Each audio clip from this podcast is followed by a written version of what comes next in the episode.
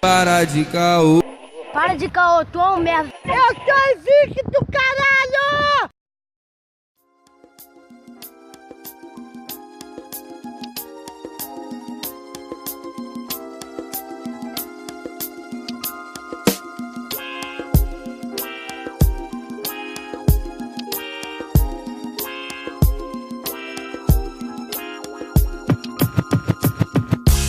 Salve, salve, queridos ouvintes do Calcast, começando mais um episódio. Hoje é um episódio importante, meu padrinho. Fala comigo. Salve, salve, rapaziada. Aqui é o Arthur Renan e meu pai sempre fez bullying comigo. Salve, salve, galera. Quem fala aqui é o Gustavo Gonçalves e meu pai comprava cigarro e não voltava. salve, salve, galera do Calcast. Sou o Sandro Soares aqui de São Gonçalo. Compartilhar um pouco aí oh. dessa experiência curta aí como pai, mas bastante intensa. Vamos que vamos. Porra, São Gonçalo. Porra, São Gonçalo. Eu esqueci de falar isso, hein, Arthur? E me lembrarem, porque todo episódio eu falo que eu, tô, eu sou de São Gonçalo, Bruno. Tem que falar que é de São Gonçalo. E aí, pô, mano, um amigo me lembra, isso até me emociona. Tá porra. mano, ô, ô Arthur.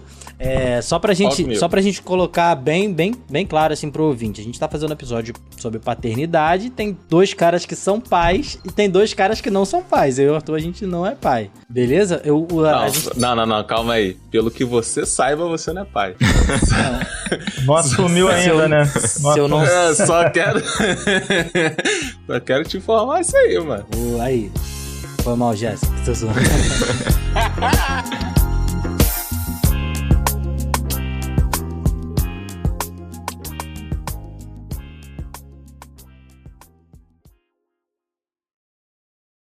Muito bem, Lucas! Antes da gente continuar o episódio, a gente tem que falar um pouquinho sobre o PicPay.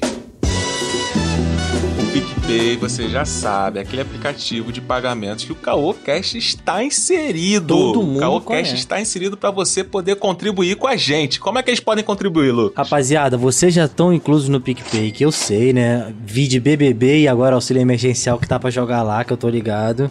Então, mano, você vai chegar lá, vai, vai clicar no botãozinho pagar e vai pesquisar CaoCast. Tem três planos, dois, cinco e sete reais. Mano, super simples. Se você for um usuário novo, mano, você já tem 10 reais de cashback. Então, ou você fica 5 meses pagando 2 reais, ou já joga 7 reais na nossa conta aí e fica 3 reais pra sobrar aí pra você comprar outras paradas. Mano, isso aqui não é pra gente ficar rico, não é pra gente ficar cheio de dinheiro, porque já falaram isso pra mim, Arthur, você tá ligado, né? Já, já chegaram pra mim, porra aí, Lucas, por que ficar com dinheiro? Eu falei, que isso, mano? 2 reais. Só é, tu? Não, Só tu? Ah. Porra, já, já falaram isso pra mim. Não é pra gente ficar rico, mano. Isso aqui é pra pagar os custos, cara. Pra pagar os custos da parada. Porque, porra, é difícil, é difícil, então a gente até agradece. Eu acho que essa pessoal... porra fica, fica gratuito no, na internet, cara acha que não tem servidor pra pagar, é... acha que não tem é. host pra pagar. Tem várias paradas. não tem porra nenhuma pra não, pagar. Não, e, pô, na moral mesmo, a, a gente agradece até os, os, os participantes do, do Calcast que vem aqui participar, botar sua voz, botar sua cara pra falar de assuntos tão espinhosos como esse aqui desse episódio, porque, mano, é de graça, tá ligado? O maluco tá na casa dele de boaça, tá ligado? Rapaziada, pô, de graça. A rapaziada não ganha um puto, mano. A rapaziada é... não tem um puto. E participa mesmo assim. Então, obrigado. E também obrigado, Lu Lucas, é quem já participa do PicPay. É, quem participa do PicPay, vocês estão fortalecendo pra caramba, assim. Pô, na moral, se não fosse vocês, a gente não tava aqui, porque, mano, isso é um incentivo também. E aí, falando em incentivo, cara, dois incentivos que a gente acha muito legal, assim, é. Cara, nosso, nosso Instagram, se você não segue o nosso Instagram, a gente sabe de várias pessoas que que ouvem nosso podcast em outros lugares e não conhecem nosso Instagram. Se você tem Instagram, mano, é usuário do Instagram, segue a gente lá. E sobre o Spotify também, né, Arthur? Como que é? Spotify é o seguinte, cara. Chega lá no Spotify, começa a seguir o Caocast. O que acontece? A métrica da gente é basicamente no, no Spotify. Pra gente saber o público, o local, quanto tempo escutou, Sim. quanto tempo não escutou, porque às vezes, pô, vamos ser sinceros, às vezes o, a pessoa não tá no clima, aí dá uma pausa ali e a gente tem que saber o que ocasionou essa pausa, tipo, no início a gente já fica Sim. meio ligado, pô, talvez a gente tenha que mudar um pouquinho o início, ser mais é, enérgico ou tal. E isso daí, gente, é tudo uma métrica pra gente avaliar o nosso próprio aplicativo, o nosso próprio episódio, quer dizer. É uma questão de, então, dá uma feedback, força. né? É questão de feedback. Isso, dá uma força, cara. Vai lá e se for escutar, escute preferencialmente no Spotify justamente por causa dessa métrica que a gente usa. E, porra, faz o seguinte também, né? Indica pro coleguinha, pô. Você fica aí, é. escuta no teu mundinho, não indica pro coleguinha, que parada é Indica essa? pro coleguinha, indica pro coleguinha o Calcast, principalmente se você já ouve o Calcast mais de uma vez. Se tá chegando agora, conhece a gente, depois indica. É, pô, mano, isso aí pra gente é muito importante, muito importante, que faz a gente chegar, pô, num, num patrocinador, chegar em mais pessoas para ouvir aqui no nosso bate-papo. E uma nota, aqui uma notinha, é, pros usuários. Rodapé, rodapé. É, uma notinha de rodapé. Pros usuários que, que acompanham a gente lá no YouTube, é, a gente vai parar de colocar lá no, no YouTube. Por motivos internos aqui, a gente entendeu que as plataformas de podcast devem ser mais valorizadas pela gente. É, que são Deezer, Spotify, até os mais clássicos, Pocket, Pocket Cast, Cashbox, Google Podcast, principalmente Spotify, que se você puder, querido, é, ouve lá no Spotify. E tem uma Apple coisa... Music que também É, tá lá. Music. Apple Music, pô, iTunes também é muito legal. Cara, assim, não, não fiquem chateados, você que ouve no, no YouTube, assim, pra gente Isso. é, não, não era nenhum trabalho colocar lá, é mais uma questão de posicionamento. Era assim. Não, não, não, tranquilo, cara. É mais uma questão de posicionamento mesmo. Porque, cara, você tem. O podcast as- é diferente do YouTube. Você, quando faz um vídeo no YouTube, as pessoas só têm aquele vídeo no YouTube ali e acabam ranqueando.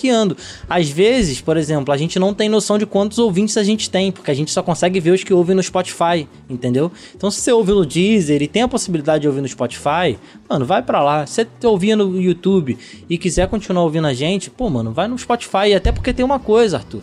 Por exemplo, você que não é premium no Spotify, eu não sou premium no Spotify. Você fica ouvindo aquelas propagandas, né? podcast é free, mano. Podcast é free no Spotify. Você vai ouvir de boaça, tá ligado?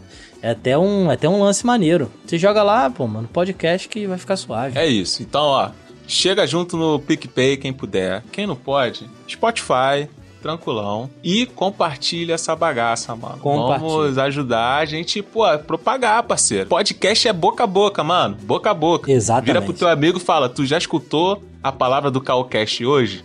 É isso. Exatamente, exatamente, mano. Pega aquele episódio que você curtiu pra caramba. Precisa ser todos os episódios, né? A gente sabe que nem todo episódio tá do seu gosto e tudo mais. tá- Cada um tem seu gosto pessoal. Então pega aquele episódio, mano. Pô, tem um de pagode, tem de futebol, mano. A gente troca uma ideia aqui maneiraça, tá ligado? Então, foco. É isso, meu padrinho. É isso. Vamos pro episódio, que o episódio também tá bala, nego. Tá bala, tá bala, importante.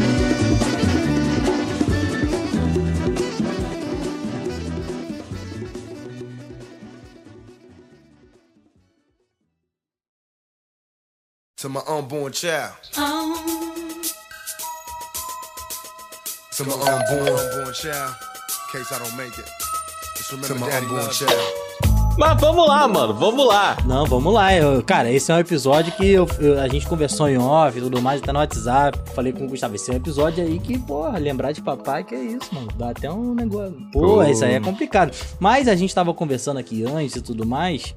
E o Gustavo comentou que. Melhor você se apresentar, né, mano? Melhor assim. Você tem 24 anos, né? Como que foi é, essa questão de ser pai pra você, sabe? De inicialmente. Depois a gente passa a bola pro. Cara, então, é, tenho 24 anos, né, cara, e eu fui pai com basicamente com 22 para 23 anos. Cara, foi complicado em todas as partes, porque primeiro eu tava desempregado, não tava trabalhando. Então, pô, um belo dia, minha, minha esposa barra namorada, eu tava em casa jogando, né, na internet com um amigo, bom, na videochamada. Ela falou que tava, não tava se sentindo bem no trabalho, tudo, tudo mais. Falei, pô, ela disse que ia no hospital. Falei, show, beleza. Aí daqui a pouco ela me liga. Aí eu, pô, não dei, não pausei o áudio com a galera. Aí ela me liga e ela falou, pô, Gustavo, vai fazer exame de sangue aqui e tudo mais. E tô com medo de estar grávida, não sei o que. Eu falei, mas pô, tu não tomou remédio, não sei o que. Ela, pô, tomei. Eu falei, pô, então relaxa e tal, tudo passou. Passou um tempinho, ela me liga chorando. Pô, tô grávida.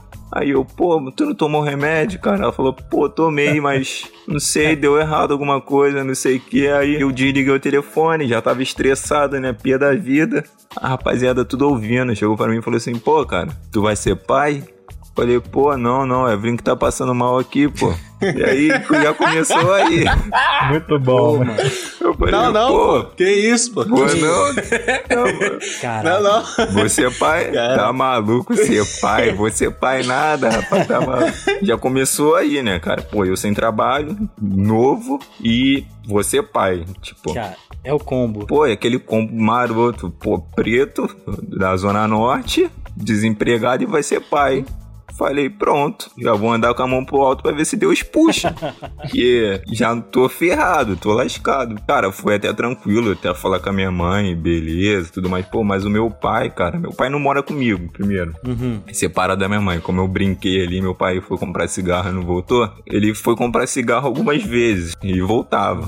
Demorava um tempo, mas voltava. O cara não foi um cara que falei, pô, meu pai é meu pai, é meu herói. A gente, quando é criança, a gente tem sempre essa imagem do pai, né, cara? Que o pai é o herói, o pai é tudo mais. É uma. A gente meio com essa nossa inocência cria essa imagem do pai. Muitas das vezes a gente não sabe as certas atitudes que o pai, que o marido toma dentro do relacionamento. E muitas vezes a mãe é, não revela isso pro filho, não deixa o filho ver isso. Sim, sim. É uma proteção, né, cara? Uma, uma Exatamente. Né, cara? É, é meio complicado. É complicado, porque assim, por um lado, a mãe faz o certo pra não mexer com o emocional do filho, e por, por outro lado, você vai crescendo com essa imagem do pai, uma, uma imagem meio que superficial do Sim. pai, entendeu? Você não sabe. Pai fodão, né? Exatamente. Que aconteceu, assim, par- particularmente comigo.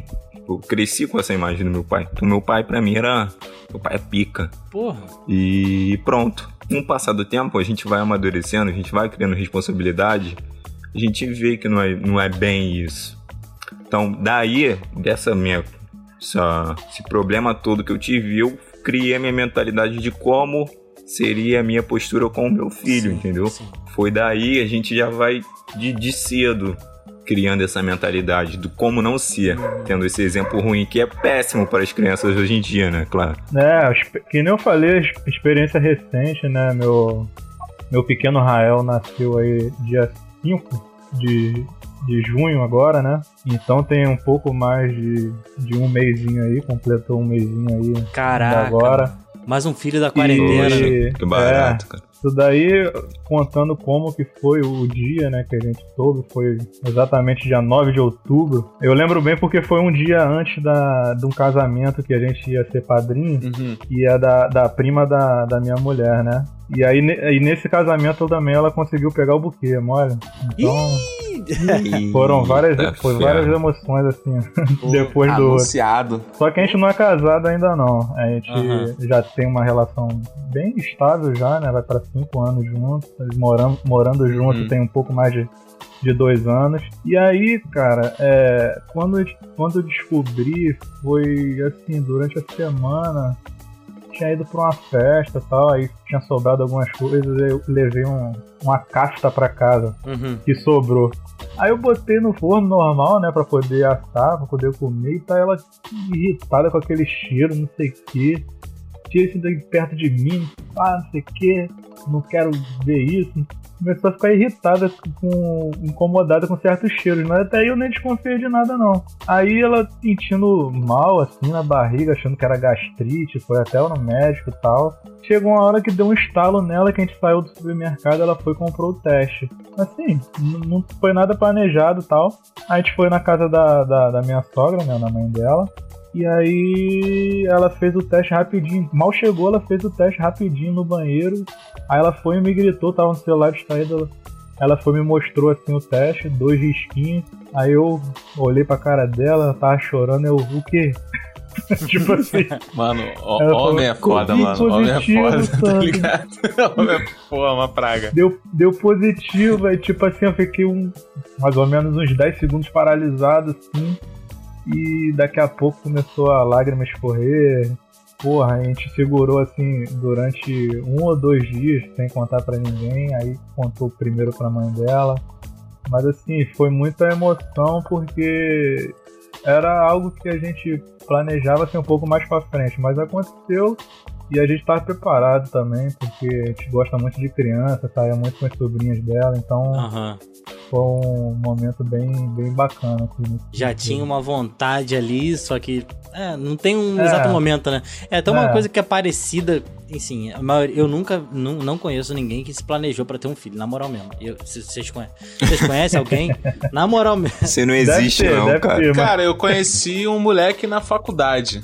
Eu conheci um moleque que já tava planejando ter filho e tal, só que, olha a ironia, né? Eu não sei se isso daí sempre acontece, mas ele queria tanto ter filho, ele e a mulher, que eles não conseguiam ter. É uma parada muito escrota, tá ligado? Eu, é, a ansiedade atrapalha bastante. É, Eu foda. conheço muita gente assim também. Pô, é foda. E geralmente é um pessoal que já tá mais estabelecido, assim, de grana, né? E, pô, pô, vamos ter um filho agora. Aí, pô, não começa a dar errado aí. Aí deve dar uma bad. Porra, é, exatamente. Pô, exatamente, cara. E isso daí me deixa até curioso, assim. O sentimento da descoberta, qual é a ideia? Porque vocês pincelaram aqui, não, aconteceu assim, assim, assado, beleza. Mas e o sentimento na hora da descoberta? Porque deve dar um bugzinho, né, na cabeça. Tu não sabe se ficar feliz, se ficar triste, né? É, mano. Pô, deve ser sinistro, filho. Pô, de- eu fiquei pé da vida, cara. Eu fiquei pé da vida. Eu falei, Como assim, saiu dando caramba. soco no saco, porra? Não, eu fiquei assim, você fica em choque, né, na verdade. Aham. Então eu fiquei, e agora? Deu ruim. Porque assim, você não pode também chegar pra menina que tá grávida, pro seu namorado, sua companheira e falar, pô, não, que isso? É. O que, que a gente vai fazer? E mostrar preocupação. Eu fiquei, eu, eu falei, não, amor, vai dar tudo certo.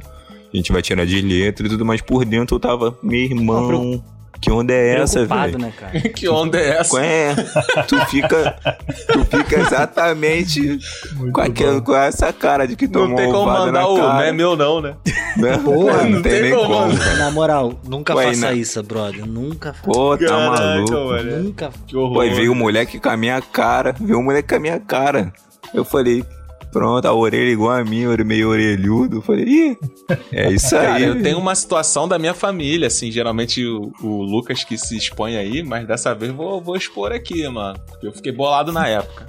É, o meu tio teve um filho que a cara do moleque novo era a cópia do filho anterior dele, o filho mais velho. A cópia.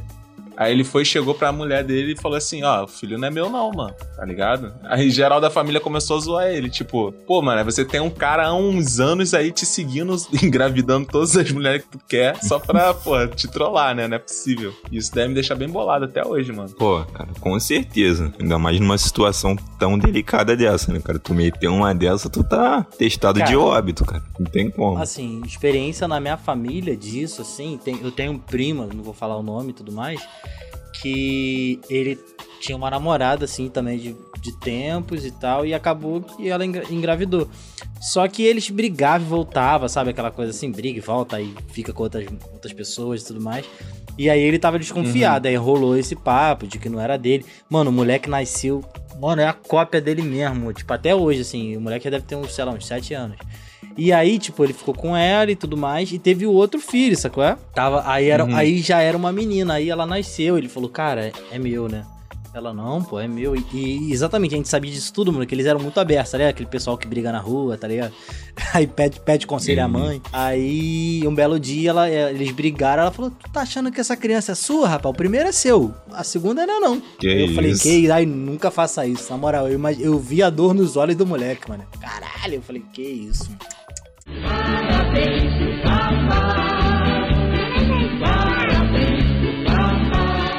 Passando um pouco de- dessa fase de, porra, inicialmente tudo mais, como que foi depois, assim, quando vocês começaram a pensar em, porra, paternidade, assim, vocês lembraram dos seus pais, lembraram de outras, outros exemplos é, masculinos na família, como que foi pra vocês? Pra mim, eu já tinha isso em mente, né, no meu subconsciente, assim.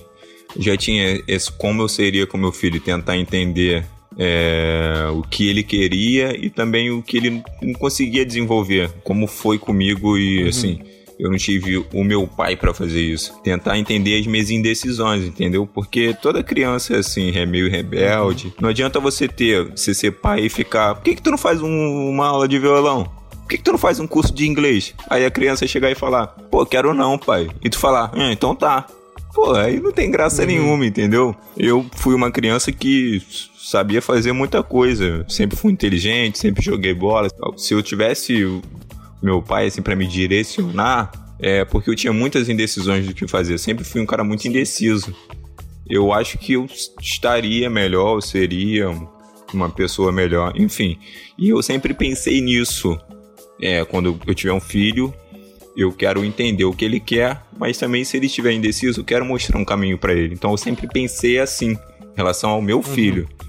Então, no meu subconsciente eu tinha isso. E cara, quando a criança vem ao mundo, é surreal. Você cria uma responsabilidade uma, um instinto de pai, assim, que é. Você nunca sentiu aquilo antes. Eu, particularmente, quando a minha esposa tava com barrigão, eu achava que eu tava conversando com a barriga, cara. Assim, sendo sincero mesmo, eu ficava, qual é a graça de eu ficar falando com a barriga dela e tal? Tipo, sem graça, me sentia até meio estranho. Mas depois que nasce, você pega no colo e fala, é meu filho.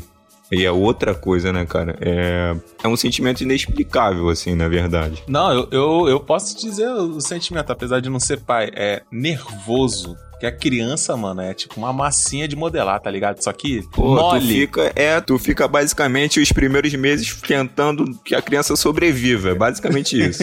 Pô, mano. E tu, Sandro? É, nesse meu caso assim, pessoal acha até estranho quando eu falo isso. É, a sensação que eu tive quando eu descobri que, que ia ser pai, né? Pra mim foi menos impactante do que o dia que eu saí da casa dos meus pais. Te falar que eu ah, te, é, juro é. pra você, eu fiquei muito menos pilhado. O dia uhum. que eu uhum. saí da casa dos meus pais pra poder morar com a minha mulher, eu fiquei, caraca, muito mais nervoso. E tipo assim, eu falei, caraca, o que vai ser agora? Sair debaixo da asa, porra, não saber fazer porra nenhuma. Independência, né, mano? Independência, saber ter que e agitar as coisas sozinho. Mas esse tempo que, que eu passei nisso criou essa bagagem, essa maturidade, essa experiência.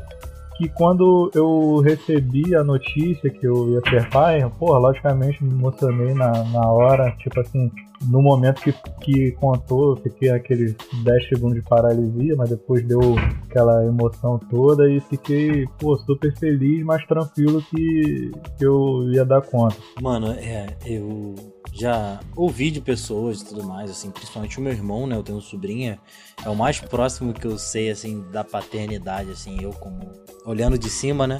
Cara, essa sensação, assim, eu, eu não consigo imaginar, sabe? Como que é aquele momento. Como que foi, o Gustavo até falou um pouco também, mas como que foi a relação de vocês como filho? Cara, assim, é, como eu falei um pouco antes, eu sempre tento tirar o melhor de tudo, tento tanto nos melhores momentos quanto nos piores. Então, uma relação, essa relação com meu pai sempre foi um pouco conturbada, uhum. mas eu sempre ouvi muito, eu sempre ouvi sim, muito sim. os meus pais, tanto meu pai quanto, quanto a minha mãe. A minha mãe é até é um pouco mais séria que meu pai, meu pai também era muito sério, então eu sempre respeitei muito meu pai. Uma palavra bastava. Se meu pai falasse que tá decepcionado, eu começava a chorar e era isso, porque tinha um respeito muito grande. Sempre tive em mim essa sensação de querer dar orgulho para os meus pais o tempo inteiro. E eu tentei tirar o melhor, tanto nas boas fases quanto nas, nas fases ruins. Né? Meu pai é um cara que não é santo, né? ninguém, ninguém é, na verdade, mas pintou algumas, assim, com a gente, que refletiu muito nesse nosso relacionamento, tanto que a gente se afastou bastante, eu e meu pai. Hoje em dia a gente fala assim, bem pouco, na verdade, né? Quando ele manda mensagem, é, manda bem pouco, mas assim, eu sempre tento tirar alguma coisa dele, uhum. porque a gente tem que, tem que seguir assim. Então, tem que ser bem racional. Eu, durante a minha adolescência, agi, agi muito com o emocional. Mas é, essa relação com meu pai, eu tirei muita coisa de que eu, como eu não seria pro meu filho digamos que foi mais coisa dessa parte negativa do que da positiva, do que como eu uhum. seria. Vendo como eu sou hoje, entendeu? Eu paro para ver como eu sou e o, o que eu queria que mudar em mim e eu acabo pesquisando, pesquisando e vendo que lá no fundo essa relação com meu pai, poder, se fosse melhor, eu seria uma pessoa diferente, entende? Entendi. É, com relação ao meu pai, logicamente, acho que é a primeira referência direta aí de, de qualquer um, né? E pro meu pai, eu tirei muito mais é, referências positivas do que negativas. Uhum. Graças a Deus a relação foi, sempre foi muito boa. É o, é o meu espelho, assim, de conduta mesmo. É, sempre me aconselhou muito bem, formou grande parte do que eu sou hoje. Sendo que ao longo do tempo as pessoas vão criando su, suas próprias características né, e personalidades com a vivência né, que, Uhum. que vai tendo na vida. Então, algumas coisas eu penso sim em personalizar de- da, da criação do meu filho. Algumas coisas que eu não, que eu não concordo, apesar de, de, ter, de ter bastante afinidade com, com, com ele, né?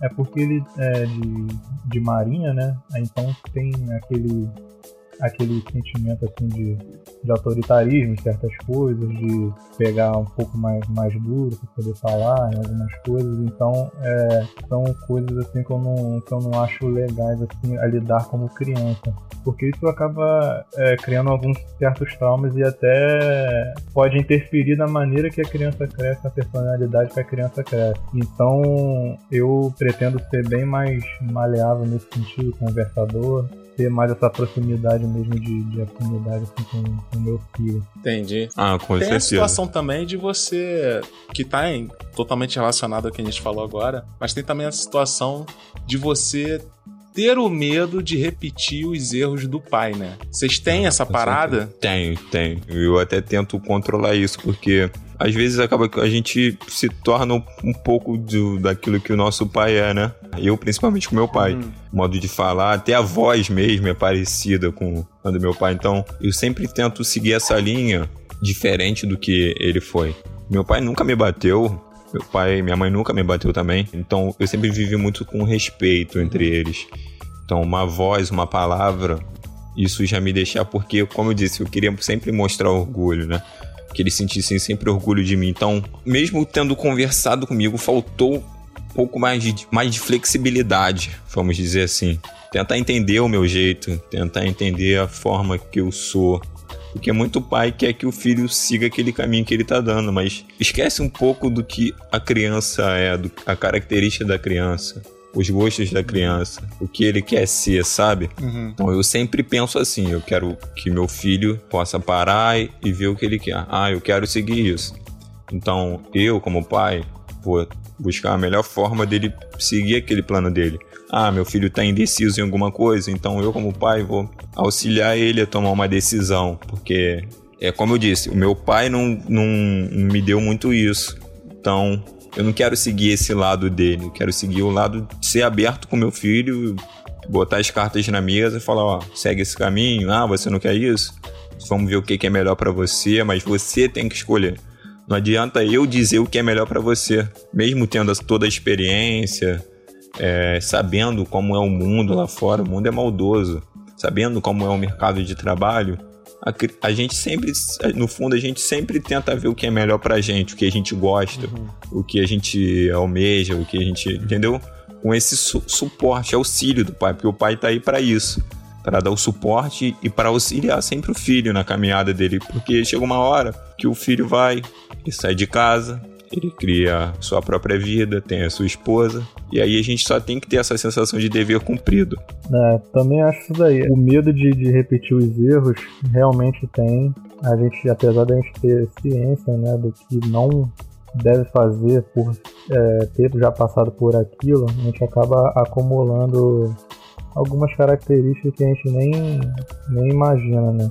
No, no meu caso, assim, o que eu temo em repetir, que eu não, não quero repetir, é a questão de, de, da autonomia mesmo da criança.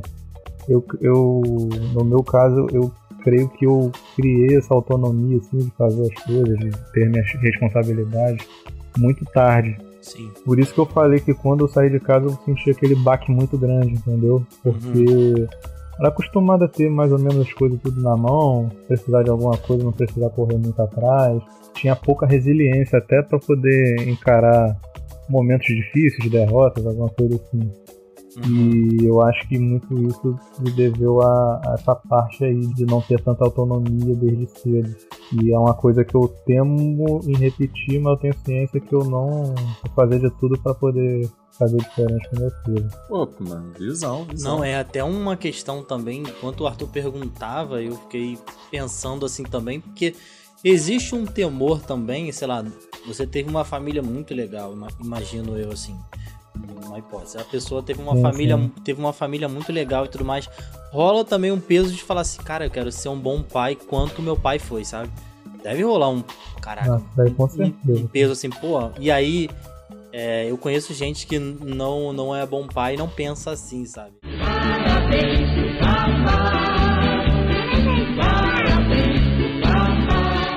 Vocês pesquisavam antes, assim, coisas de como ser, ser um pai, como que é, sei lá, lidar com, com a gravidez ali, ou vocês foram pesquisar depois? É, quando eu tinha 10 anos, se eu não me engano, a minha mãe, minha mãe engravidou de novo Aham. da minha irmã, da minha irmã mais nova, Giovana. E nisso, meio que minha avó tomava conta da minha irmã junto comigo. Então, eu ali com 10 anos, minha avó já era idosa, tive que, que aprender o que era dar banho, dar mamadeira, dar atenção, botar pra rotar. Então meio que aprendi o basicão de ser pai. Não desse lado de responsabilidade, é claro. Que eu sempre tinha um, alguém mais velho olhando, tomando conta, mas o basicão eu aprendi. Então, quando eu tive o meu filho, eu já tava mais tranquilo, entendeu? Aham. Como seria dar um banhozinho, dar mamar, entender o que a criança, o que a criança quer, né? Porque ela não fala. A gente hoje, meu filho tem um ano e quatro meses.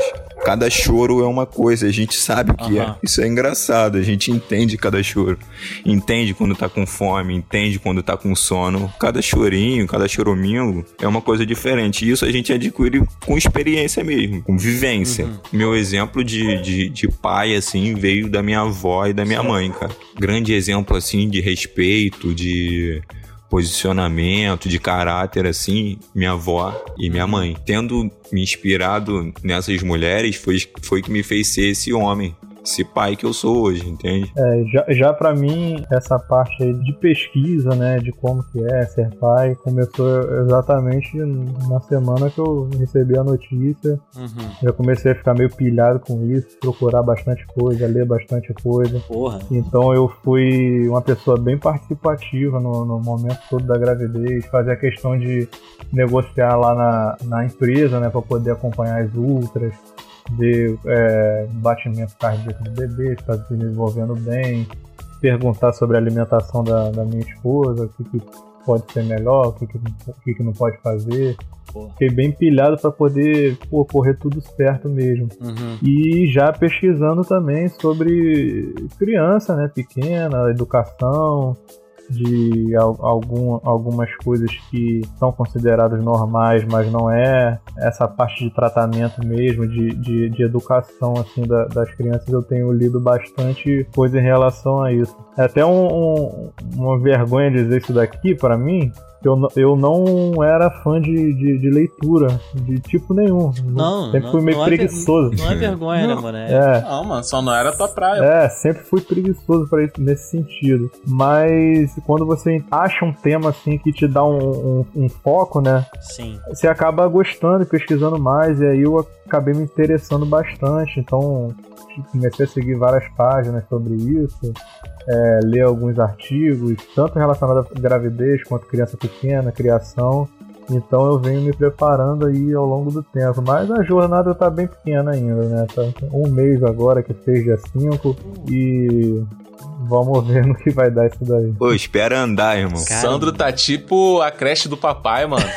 Pô, eu imagino. Mas, ô, Gustavo, Gustavo, eu fiquei interessado Fala aqui no comigo. negócio. Tem um mito em que diz assim: toda vez que um homem desempregado descobre que vai ser pai, do nada surge um trabalho na vida dele. Procede ou não? Pô, cara, vou te falar, demorou um pouco. Demorou legal. Então, assim, é, a gente meio que vai tendo que se virar e se adaptar com o que tem. Aí, lá pra oito, nove meses, quando a criança já tava perto de nascer, o desempregado pintou um trabalho de serralheiro. Eu falei, irmão, você é serralheiro, meu filho com fome que não É, vai pô. ficar. Aprendi muita coisa, né? Aprendi muita coisa como serralheiro, assim, serralheria. Acho que eu fiquei oito meses nisso não deu certo e eu, sim, foi Deus mesmo, eu arrumei um trabalho que eu tô hoje, né? É, eu trabalho, assim, na parte administrativa de uma empresa de auditoria hospitalar e tudo mais, e aí eu tô firme e forte, mas, cara, esse é, é verdade essa parada. Aparece, apa- irmão, tu vai encontrar uma parada, não tem jeito, desamparado tu não vai Cara, ficar. é- Não importa o que seja, você se vira pra encontrar Sim. uma parada, não é que, entendeu? Você dá o teu melhor mesmo. Mano, tem, tem, uma, tem uma questão também que é que você. Não é questão de você vai, você tem, tá ligado? É. Se você é a pessoa responsável por colocar. Assim, lógico que, que a sua esposa também vai trampar e tal, mas assim, no momento ali não dá, né, mano? Ela tá com filho e tudo mais, assim, na barriga. Eu acho que muitas têm a. Quer dizer, a gente vive num país que ainda tem isso, né? Que é a. Qual o nome? Caraca, saiu da minha cabeça. Seis meses, fica em casa. Licença, ma Ah, licença, licença maternidade. a licença, Licença a maternidade. licença maternidade e tudo mais, mas E é pô, mano, quatro, né? É quatro meses. quatro meses, porra, eu achei que fossem seis. É quatro.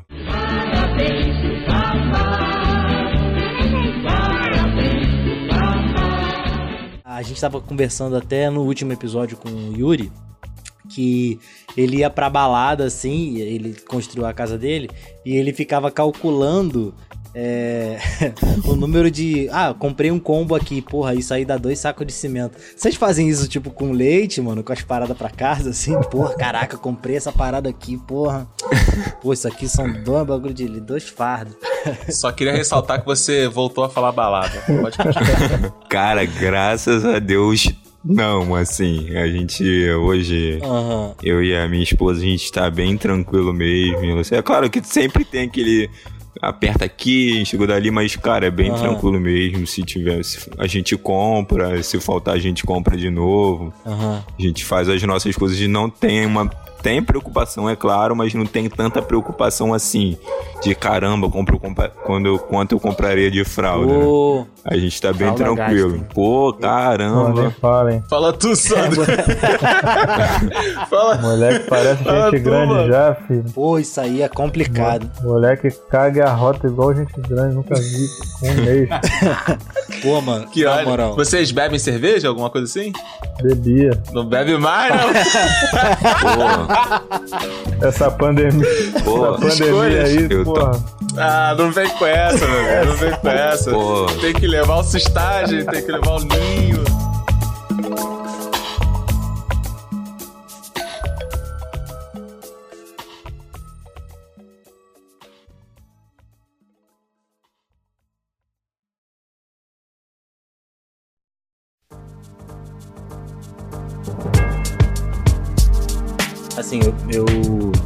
Ajudei bastante o meu irmão, assim. Não, não sei se tanto, assim, mas a gente, a gente tentou ajudar, porque meu irmão foi pai e tudo mais. E aí eu lembro que ele fez o chá de bebê, né? E aí eu tinha, eu tinha até falado com ele, cara, por que a gente não faz um fute fralda? Futebol dos, um dos amigos Pô. e tal. Fiz até um flyerzinho pra ele, bonitinho, a gente marcou. Aí, mano, tinha muita fralda. Deram muita fralda, muita fralda. Eu, aí ele tinha um armário dele na casa dele, assim, uma parede inteira, o armário inteiro de fralda. Mano, na moral, eu não sei como que acabou tão rápido, mano. Tipo, tinha, tinha muita acaba, fralda. Eu cara. falei, porra, esse moleque não vai, não vai comprar mais fralda nunca. Mano, e acabou muito rápido. Eu fiquei assim, que isso, cara? Como assim ele é, mano? É complicado. Falei, que isso? A gente ga- ganhou bastante fralda também no chá e antes de um ano a fralda acabou, Porra. cara. Cara, é, sei lá, usa oito. O Arthur- meu filho é Arthur também, né? Aham. Ele chegava a usar oito, sei lá, nove fraldas por dia, Porra, cara. isso- Por isso- aí mesmo. Isso é bizarro. Mano, isso é muito complicado. Por isso que minha mãe cara. fazia daquele jeito, mano. Aí, só tem foto comigo com fralda de pano. Papo 10.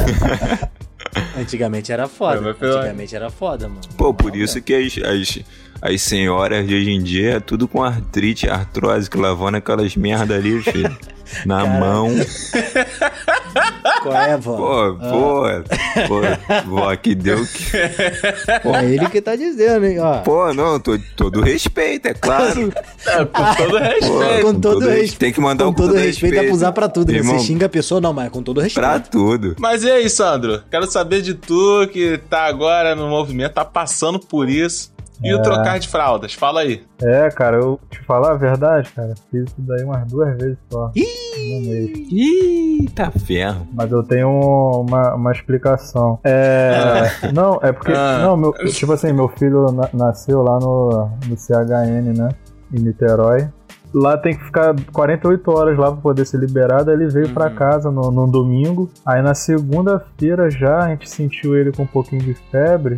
Aí na- no dia seguinte a gente levou ele logo pe- no, numa pediatra e tal. E aí viu que aquilo ali não tava normal, que ele tava com, com icterícia, né? Meio, meio amarelinho. E aí pediu pra Uhum. poder é, procurar a emergência lá do pediátrico urgente, cara. Caraca. E aí, porra, foi uma luta, velho. Que ele teve que ficar 10 dias internado, 7 dias de antibiótico, Caraca. deu infecção urinária, né? Caraca. Até descobrir isso demorou Uhum. um pouquinho. Aí Depois que descobriu, deram 7 dias de, de antibiótico, banho de luz, essas coisas assim. E minha mulher ficando lá de o tempo inteiro. Eu podia ver ele só uma hora por dia. Caraca. Enfim, foi bem, foi bem complicado esse, esse momento aí. Cara, Mas graças a Deus o moleque hoje tá saudável demais. Que pô. bom, cara, que e bom. aí ele tá um pouco mais de 15 dias aí, né? Com a gente aí e tal. E nesse, eu recentemente que eu troquei umas duas vezes aí, mas eu sempre me disponho a ajudar tudo. 95% das mamadeiras sou eu que faço, porque esse, esse fator psicológico, né, é, prejudicou muito a produção de leite dela. uhum. E aí não tá, não tá dando vazão, que o moleque sente muita fome, cara. Sim. E aí é peito e tem que complementar com, com, com uma fórmula, enfim. Uhum. E aí tá sendo desse jeito. Eu tento participar bastante com o colo, botar pra dormir, é, mamadeira e tal. Ajeito as coisas todas de, de banho, enfim. Mas o trocar de fralda mesmo tá. Tô começando agora. Pô, mano, na moral, é. É muito complicado isso. Eu vejo meu irmão trocando a fralda. Eu, eu sinceramente, pessoal do, do Calcash, eu não quero ser pai. Sabe qual é? na moral, eu vejo meu irmão. Pô, tro- Eu vejo meu irmão. não fede ainda, cara. Não, eu vejo meu irmão trocando a fralda, mano. Eu fiquei assim, caralho, mano. Não é possível que esse moleque caga tão fedido. Papo reto, meu, meu sobrinho. Na moral, Pô, é, eu olhei assim, Pô, é eu isso falei, mesmo. que isso, brother.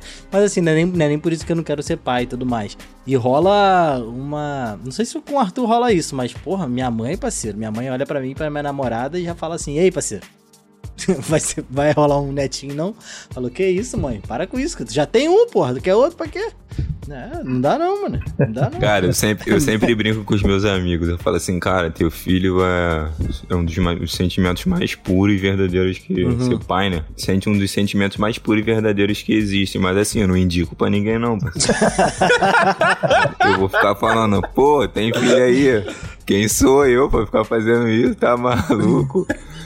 Não, cara. Eu tô falando, é, mandando a real, cara. Eu, eu sou super participativo, então é, os primeiros dias do meu filho foi, foram muito complicados pra mim, porque trabalhei assim até tarde, né? Pegava cedo, sete horas, sei lá, oito, e trabalhava até tarde. Daí a gente. Ele nasceu de manhã, cara. Então a gente tinha que estar. sei lá, eu fui dormir uma hora da manhã e acordar cinco pra estar no hospital seis. Aí nisso ele nasceu.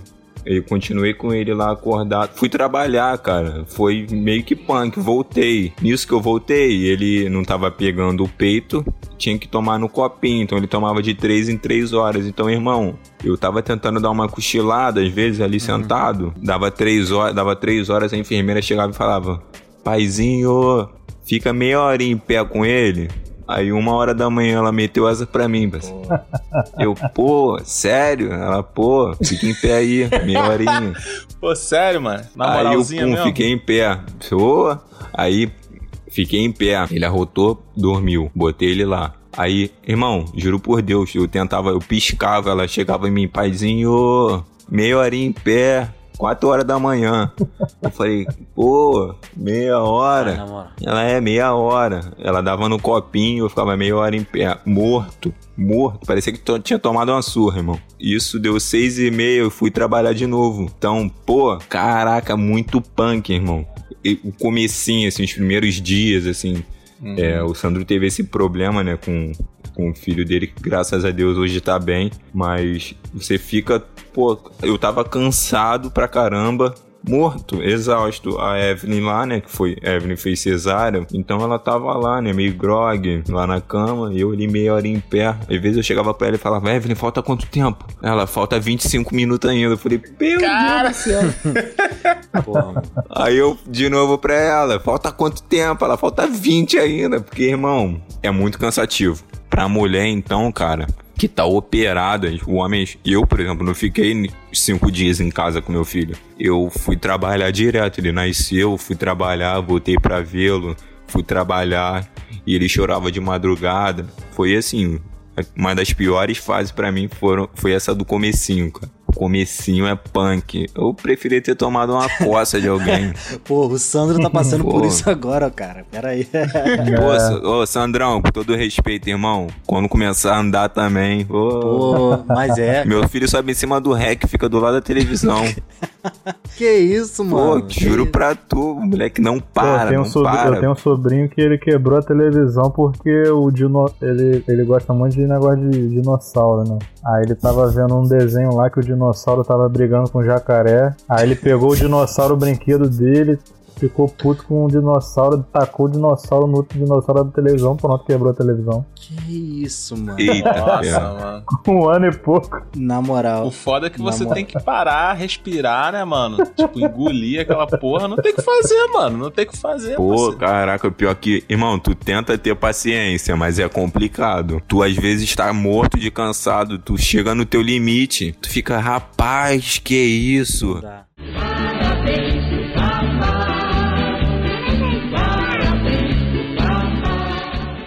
Como que é perceber, assim, que você é responsável por outra vida? É, é punk, cara. Você ter ali um ser que é seu, né? Da sua companheira. É totalmente dependente de você. Só sabe se comunicar através do choro. Depende de você pra tudo. Você tem que entender. E você tem que ter aquela responsabilidade de estar sempre olhando, de estar sempre cuidando, alimentando certinho. Sendo que, cara, é, é- é incrível que depois que, que nasce, pelo menos comigo foi assim. É, despertou um, um, um- Parece instinto animal mesmo, cara. Aquele instinto de, de paterno, de, de proteção. Que veio do nada assim. Tipo assim, eu, eu morria de medo de pegar criança pequena no colo. Eu não gostava, achava mole, não sei o Eu quê. tenho medo também de E- pegar. Cara, eu sempre tive, sempre tive muito medo, mas com meu filho parece que do, do nada mesmo veio aquela, aquela segurança de, de pai mesmo que, que surgiu assim do, do nada. E aí, pô, é um sentimento bem assim, dá um pouco de medo por ser um ser tão pequenininho ali, totalmente dependente de você. É uma responsabilidade de outra vida, assim, na- nas suas mãos, assim mesmo, como o ouvinte falou mas ao mesmo tempo é, é gratificante, cara, em que você emprega todo o, o seu amor ali nele, deixa de olhar para o próprio umbigo, Uhum. para o mundo já não gira mais ao seu redor, é tudo em- ao redor dele, e, e é isso, cara, o sentimento que vem. Ah, cara, com certeza. Assim, saber, né, que um ser humano tá ali, né, cara? Ele é seu pra você amar e cuidar, proteger, ensinar, que ele tem que ter respeito e amor pelo próximo. É, é meio que desesperador, assim, né? De começo. Tipo, caramba, agora eu tenho que fazer. Eu e a, e a minha esposa, minha companheira, a gente tem que fazer isso. A gente tem que dar educação, a gente tem que cuidar. Então é a gente que tem que. Porque é diferente. Deu. Como eu disse, eu peguei o basicão junto com a minha irmã. É, mas quem tinha que ter, tomar cuidado era minha mãe. Então ela que tinha que dar remédio, ela que tinha que ver temperatura, ela que tinha que levar no pediatra. E aí já sou eu, eu tenho que fazer. Então como eu sempre fui responsável, sempre tive minhas res- responsabilidades, Claro que quando você vira pai, você tem outros tipos de responsabilidades. Lidei bem com isso, sei lidar bem com isso. Então, cara, é um carinho, é um amor, é um sentimento totalmente diferente de tudo que você já sentiu na vida. Ser pai, ter alguém, ele faz parte de você, assim, da sua vida. É como o Sandro disse, né? o mundo não gira mais ao teu redor, você não faz as coisas só pra você. Você concentra toda a tua energia e força pro seu filho, como eu faço com o meu. Pode parecer até, caramba, o Gustavo, caramba, ele é tão consciente e tal, mas, cara, eu tenho meus erros, é claro, como todos nós temos, mas eu me concentro bastante e eu tenho uma, é, felizmente, uma mulher do meu lado que me dá muito apoio. É, minha família também me dá muito apoio, né? Minha mãe, no caso, tá sempre do meu lado e me mostrando, né? O que eu tenho que fazer, como eu tenho que me posicionar, direcionar, mostrar pra, até porque a gente é o exemplo do nosso filho, então a gente tem que se posicionar corretamente sempre pra ele, tentar ser esse exemplo, Ser o porto seguro de alguém, né? com certeza. É foda. Assim, por exemplo, a gente teve um episódio, não sei se vocês ouviram, que a gente fez há um tempo atrás de sobre masculinidade tóxica e tal, que que existe um, um lado tóxico, não sei se vocês concordam com, com a gente e tudo mais, da, do homem, né, cara? Aquela questão de. Pô, hoje mesmo eu ouvi aqui na minha rua, assim, um pai falando com uma criança. Pô, o moleque era pequeno, tipo, falando pro moleque falar grosso. Pô, o moleque tem, sei lá, 10 anos, como que ele ia falar grosso? tá ligado? E, e aí, cara, vocês sentem isso assim? Cara, sinto, com certeza. Assim, eu em si, não, né? Porque eu sempre tive. Do meu pai, eu senti Uhum. muito. Tem, ah, o pai tem muito pessoal da, an- da Uhum, antiga, uhum. vamos dizer assim, né? Tem muito isso do. Tu é homem, tu é macho, não chora não. Quem chora é Uhum. mulherzinha. É, cara, Até de é- não se envolver, né, bro? como Até de não se- se envolver, assim, né? A mãe É, cuida do filho e você, tipo, só tra- trampa e bota ali a comida, né? aqui em casa, cara, é 50-50, né, cara? Troca a fralda, eu faço comida. Se eu faço comida, ela troca a fralda. Se eu dou banho, ela lava a roupa. Ou se eu lavo a roupa, ela passa. É Uhum. assim aqui. Pode escrever. É, a gente tenta. É claro que não tem como comparar a mãe com o pai. O sentimento é bem próximo, amor é bem próximo, mas o vínculo que o filho tem com a mãe é de outro mundo. É uma conexão sem igual, de Uhum. alma mesmo. Ela gerou o filho, mas eu, como pai, tento dar o meu melhor sempre. E ela também me cobra quando eu faço o corpo mole, que a gente, às vezes, a gente faz corpo mole. Muitas vezes a gente pensa, pô, meu, na, minha, na época do meu pai era, não era assim. Mas eu também penso, não, mas eram coisas totalmente diferentes. A gente está em outro mundo, a mulher é, se posiciona, é de direito dela, sabe? Porque a sociedade em si é machista. Eu tenho orgulho das minhas mulheres, as mulheres da minha casa, da minha mãe, da minha esposa, da minha irmã, pelas mulheres que são e tento dar o meu apoio máximo fazer o máximo para que não canse a mulher, porque a mulher vem sendo cansada pelo homem. É muito absurdo isso que a gente vê de o homem trabalha e vem para casa, trabalhei hoje, tô cansado, quero jantar. Pô, tá maluco. E a mulher que trabalha, chega em casa e tem que fazer janta e tem que cuidar de filho. Cara, é muito exaustivo pra mulher, isso é injusto, cara. Dois trampos, né? Pô, que isso, cara?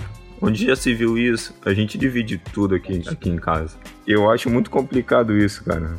Eu acho uma visão muito errada que o homem vem tendo dessa. É claro que a gente vem mudando, mas um processo muito lento. Não, é realmente, apesar de toda essa questão aí do, do empoderamento né, feminino, do, do cada vez mais o espaço que as mulheres têm ganhado na, na sociedade, mas infelizmente o machismo é algo que está muito impregnado ainda. Você vê em praticamente dia a dia aí, em atitudes como essas aí descritas, o papel do, do, do homem, né? Como era antigamente, ah, Uhum. tô trabalhando, botando dinheiro dentro de casa, deu o que comer, pronto, tá feito, tá feito minha parte. E a mulher realmente fica so- sobrecarregada, fazendo tudo que ele faz, vezes 10, porque ainda tem que, que cuidar da criança e tal. Então são alguns paradigmas aí que tem que ser quebrados, cara. E, e eu tô totalmente a favor do, do homem ajudar, assim, ao máximo, dividir as responsabilidades 50 a 50 pra não ficar pesado pra ninguém. Acho que é a tendência, assim, mas o processo tá bem lento ainda. Não, pode crer, cara. Eu tava pensando enquanto vocês falavam e tudo mais, quando eu era mais novo, só eu tenho, eu tenho 26 anos. É, se pensava muito no, no medo do homem, assim, era o seu filho ser gay, sabe? é? O cara tinha medo. E hoje, hoje o meu medo, se eu fosse pai, era ter um filho babaca, tá ligado? Tipo, porra, deve dar uma raiva. Imagina, você criou a criança, aquela coisa ali, explicou, educou. Aí, pô, lá nos 15 anos, o filho, porra, um moleque babaca, essa coisa. Você fala, caralho, mano. Porra, é foda. Tu, o amor de pai também tem que ser forte nessas horas, né? Porque, Pô, puta que pariu. Mulher que vem, nasce, a primeira palavra dele é tá ok. Porra, aí. Aí é foda. Aí, Muito bom. aí, o- Caraca, muito bom, mano. aí é difícil, né?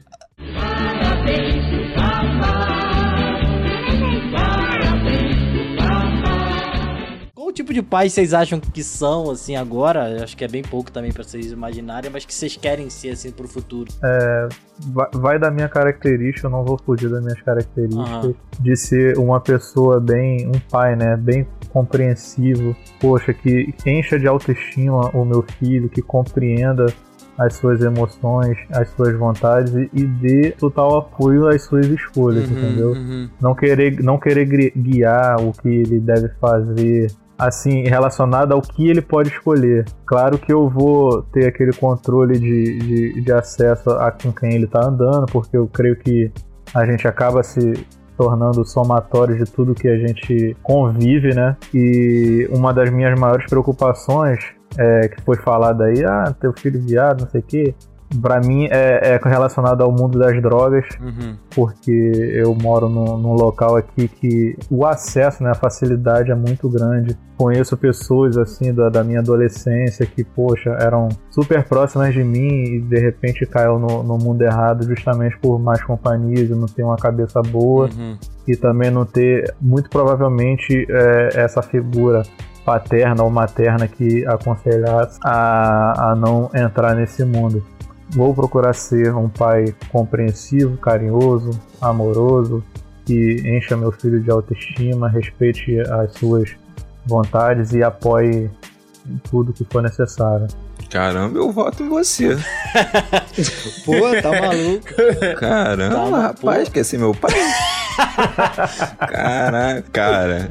É, eu como pai, eu quero é, também né, tentar ser mais compreensível possível, uhum. mais flexível possível e tentar entender o meu filho, né? né pelos processos. Sim, sim. Pela, é, que, porque a gente tem que tentar entender né, o que está se passando, como a criança está se sentindo. Não adianta você ser aquele pai de, ah, meu filho tá ali, tá bem. A gente nunca sabe o que passa na cabeça de ninguém. Uhum. Tentar guiar ele, tentar passar pelos momentos de dificuldade da melhor forma possível, respeitar as vontades e escolhas dele sempre, né? Proteger o meu filho o máximo.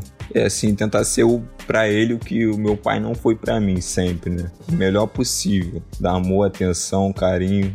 Ser o melhor pai possível mesmo, sabe? Aquele pai que a criança fala, esse é o meu pai que tem orgulho de mim, sabe? Pô, isso é, isso é bonitão de se ouvir, mano. Isso é bonitão de se ouvir. Pô, com certeza, cara. Pô, eu até me emociono aqui. Quer ser meu pai, mano? Pô. Aí, tu vai ser meu filho só pra ir comprar pão. e tem que trazer o troco, tem que trazer o troco nessa Pô, porra. chegou lá, o cara te dá o troco, tu fica todo nervoso. Não, mas eu, é, falando sério agora, eu gostaria de, de agradecer a oportunidade de participar aí desse Calcast aí. Foi uma experiência bem legal, duas histórias aí diferentes e interessantes creio que o pessoal possa tirar bastante proveito aí de, de tudo que foi dito. Cara, eu achei, eu achei legal é, programa, assim, porque eu, o Sandro é totalmente diferente de mim, assim, sabe? As vivências, a adolescência, como é, tenta ser, como, cara, é muito, achei muito interessante, assim. Não, sim, cara. É, essa conversa e tal, achei muito maneiro mesmo. Trou trouxe uma diversidade não, não programada, né? Que a gente nem se conhecia aí, como é que era a vida de cada um. Com certeza. Acabou cara. sendo bem legal mesmo essa troca de experiência. Pô, mano. Pô, cara, na moral, episódio muito bom, cara. Brigadão mesmo pra vocês participarem. Você deu o dia de vocês aí, porque eu sei que, porra, nessa fase de infância é muito complicado. Assim, uma pessoa que eu gostaria que tivesse no podcast, já falei dele várias vezes vezes é o meu irmão. Ele é pai, mas eu não chamo ele porque eu sei que é muito complicado para ele. Mentira, é, tu tem medo dele te explanar tá... aqui com as histórias de você vacilando aí. Falo mesmo. Não, mais ou menos, mais ou menos, mas é, é, é, muito também pelo meu sobrinho lá, que eu sei que, porra, mano, não tem como eu chegar pro meu irmão lá, assim, a casa dele lá é pequena e tal, dele, de eu chegar pra ele e falar, pô, mano, bota seu filho no armário rapidinho pra não fazer barulho que pode. Não tem como, tá ligado? Então, pô, gostaria até de mandar uma, uma, um abraço pro meu irmão aí, um beijo pro meu irmão. Tipo assim, ele é um moleque que me mostrou um outro lado da paternidade que eu não conhecia, sabe? Que a minha visão era muito do, da nossa relação com o nosso pai. E eu fui vendo a relação do meu irmão, assim, com o filho dele, fiquei, tipo, admirado, sabe? Falei, caraca, mano, vai ser difícil se eu tiver um filho chegar nesse nível aí. Porque o moleque tá, porra, tá como, mano? Sabe qual é? Tá, tá, tá Ronaldo Fenômeno. Mano, 97. é só tu tirar, Caralho, tá só tu tirar foto de cima para baixo com os olhos arregalados que dá tudo certo. Um abraço, Renan. Tamo junto. Tamo junto, tamo junto, gente. Brigadão mesmo, tá? Pô, obrigado, cara. Eu que agradeço Pô, aí gente, pelo convite. Mesmo, cara. Também queria mandar aí um abraço aí pro Yuri, parceiro que tá sempre aí na sintonia aí, que fez essa ponte Salve, maneira Yuri. aí também. É, e dizer pra ele pra quando ele marcar alguma coisa que a gente chegar no horário. é, ruim de horário pra caramba. Ô, mano, até esqueci, tava lá no texto lá, mas se vocês quiserem divulgar aí o arroba de vocês, alguma coisa, quiser divulgar. Então é, meu arroba é esse aí, eu tô ficando careca. Galera que quiser me seguir lá. Muito bom. Eu entrei aqui, eu acho que você já ficou, mano. Dá pra mudar o arroba. Pô, já. o meu, meu arroba já foram vários, já foi Guscal, pô, agora eu tô ficando careca. é, é isso, cara, pô. Ficar calvo aí com 20 anos é tenso, cara. Boa, mano. E Sandrinho, tá, tá, tá tranquilo? Quer divulgar isso arroba? Não, divulgar arroba não. coisa? Deixa, Deixa meu arroba Ah, comigo. meu Deus do céu! tá bom, tá bom.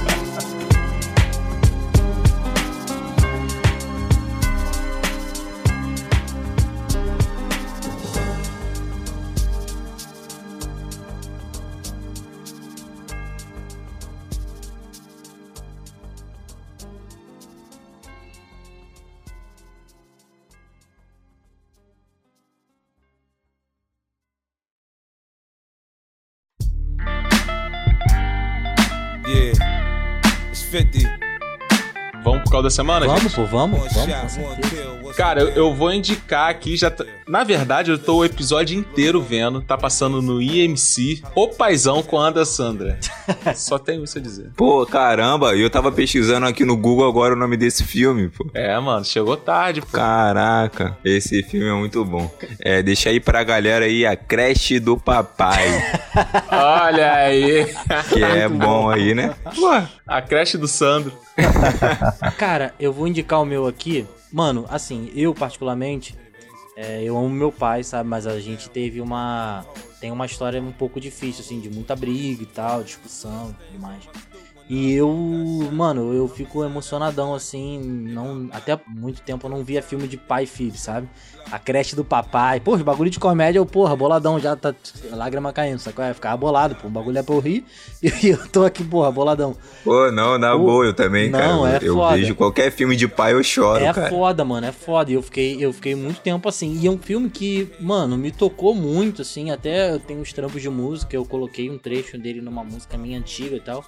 Foi aquele A Procura da Felicidade de Will Smith. Pô, esse filme aí, Poxa. esse filme é Aham. difícil, parceiro. Na moral mesmo. E, e. Jaden Smith, pequenininho. Pô, esse aí, esse aí doeu, mano. Na moral mesmo. Filme muito bom, assim. Dos filmes bons do Will Smith, né? Que ele tem vários filmes bons, mas tem uns filmes muito merda também. Esse é um filme ótimo Ah. dele. Ah, os merda estão chegando lá, hein? Os merda estão. Tá quase passando. Fala do eu não, cara. Pô, cara, tem que ser sincero. Pô, amigo do Naldo, pô. Um dos amigos do Naldo, né? Porra, o Naldo, caralho. É, com certeza. Inclusive, vai fazer o filme da vida do Naldo e o Will Smith vai fazer. É, Vai meu Deus do céu. Pegando essa onda do filme aí, lance de paternidade também, veio, veio uma ideia aqui na minha cabeça de um filme não tão recente que eu já vi, mas eu vi também agora há pouco tempo, né? Que é o Milagre da Cela 7, cara, que me, me emocionou bastante. Sim, sim. É um filme que não, eu- na época não tinha dublado não, era um filme turco, só que pô, é muito maneiro assim de ver. Dando só um pouquinho de spoiler, sinopse no caso, né? É de um, de um, de um cara, né, que tem um- uma deficiência mental, mas, poxa, morre de amores aí pela filhinha dele e tem uma história bem interessante aí, o, o desenrolar do filme, final todo. Eu super indico aí pra todo mundo.